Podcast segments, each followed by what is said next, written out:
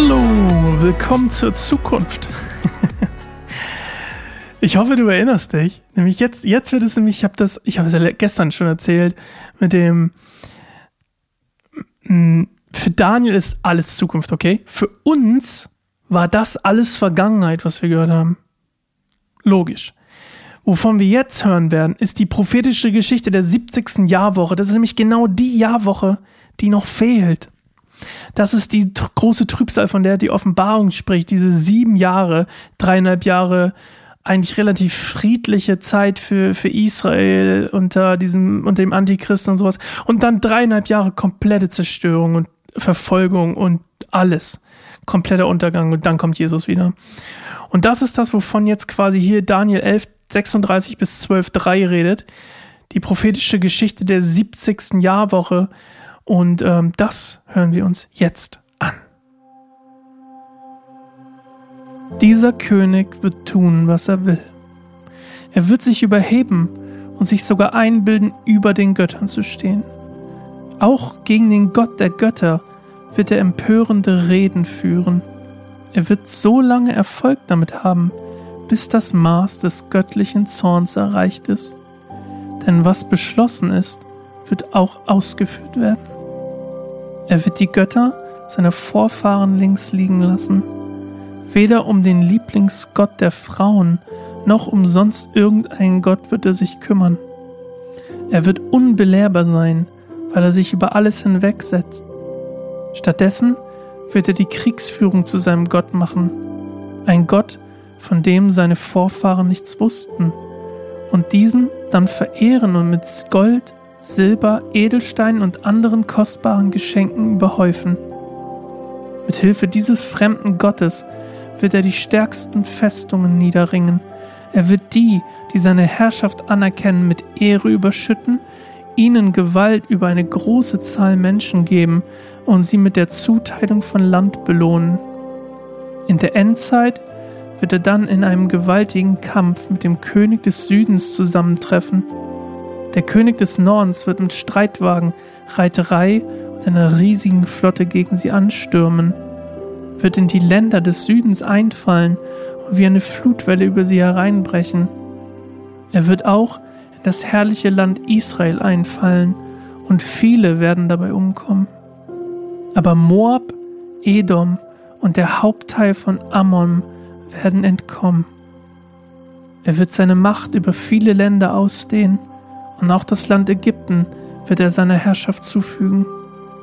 Ägyptens Kostbarkeiten und seine Schätze aus Gold und Silber wird er an sich reißen. Die Libyer und Kuschiter werden ihn dabei mit ihrem Heer unterstützen. Aber dann werden ihn Gerüchte aus dem Osten und Norden beunruhigen, und er wird sich wutentbrannt aufmachen und viele vernichten und ausrotten. Zwischen dem Meer und dem heiligen Berg Zion wird er seine königlichen Zelte aufschlagen. Bis dahin wird er kommen und dort sein Ende finden. Und niemand wird da sein, um ihm zu helfen. In jener Zeit wird Michael, der große Engelfürst, auftreten, der für dein Volk einsteht. Es wird eine Zeit der Bedrängnis sein, wie es seit Menschengedenken keine vergleichbare gab aber jeder einzelne Angehörige deines Volkes, dessen Name im Buch geschrieben steht, wird zu jener Zeit gerettet werden. Und viele von denen, die in der Erde ruhen, werden aufwachen, die einen zum ewigen Leben, die anderen zur ewigen Schmach und Schande. Die Klugen werden so hell strahlen wie die Sonne, und diejenigen, die andere auf den Weg der Gerechtigkeit geführt haben, werden für alle Ewigkeit funkeln wie die Sterne.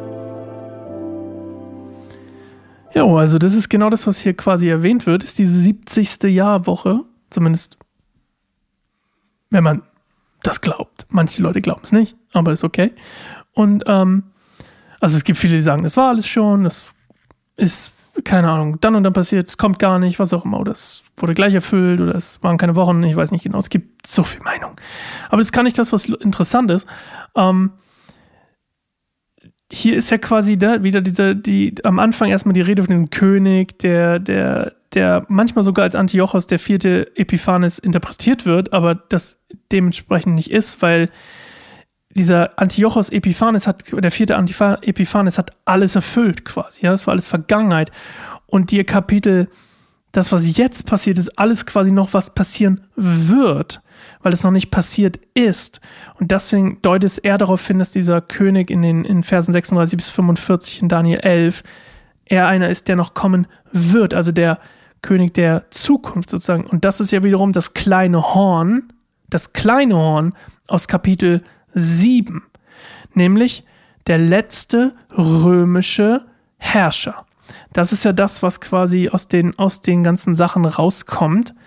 Jetzt natürlich die, ne, mit den zehn Hörnern dann und dem, dass er drei Könige davon, drei wird er ausreißen, drei wird er quasi werden ihm dienen und dann werden die anderen zehn ihm Macht geben und er, die Geschichte aus Offenbarung halt. Und ähm, das will ich jetzt nicht alles nochmal wiederholen. Aber das ist quasi das, was jetzt so gesagt wird, was in der letzten Jahrwoche, das ist jetzt quasi die Zukunft. Und nicht mehr nur die Vergangenheit. Und für Daniel ist alles Zukunft, aber das ist jetzt quasi die Zukunft für uns. Okay? Und ähm, die Rolle der Juden, die Rolle Israels und des Antichristen eben in diesem, in diesem großen Trübsal. So. Und wir, du und ich, hören uns morgen wieder zu einer neuen Folge Bibelstunde Goldemund. Uh, ich drehe langsam auf und wir sind gleich am Ende. So was Blödes. Naja. Müssen wir einen Neustaffel machen. Nächstes Jahr. Nächstes Jahr. Vorher kommen noch ein paar andere Sachen. Ein paar spannende, tolle, neue, andere Sachen. Freue mich drauf. Okay. Bis morgen erstmal. Ciao.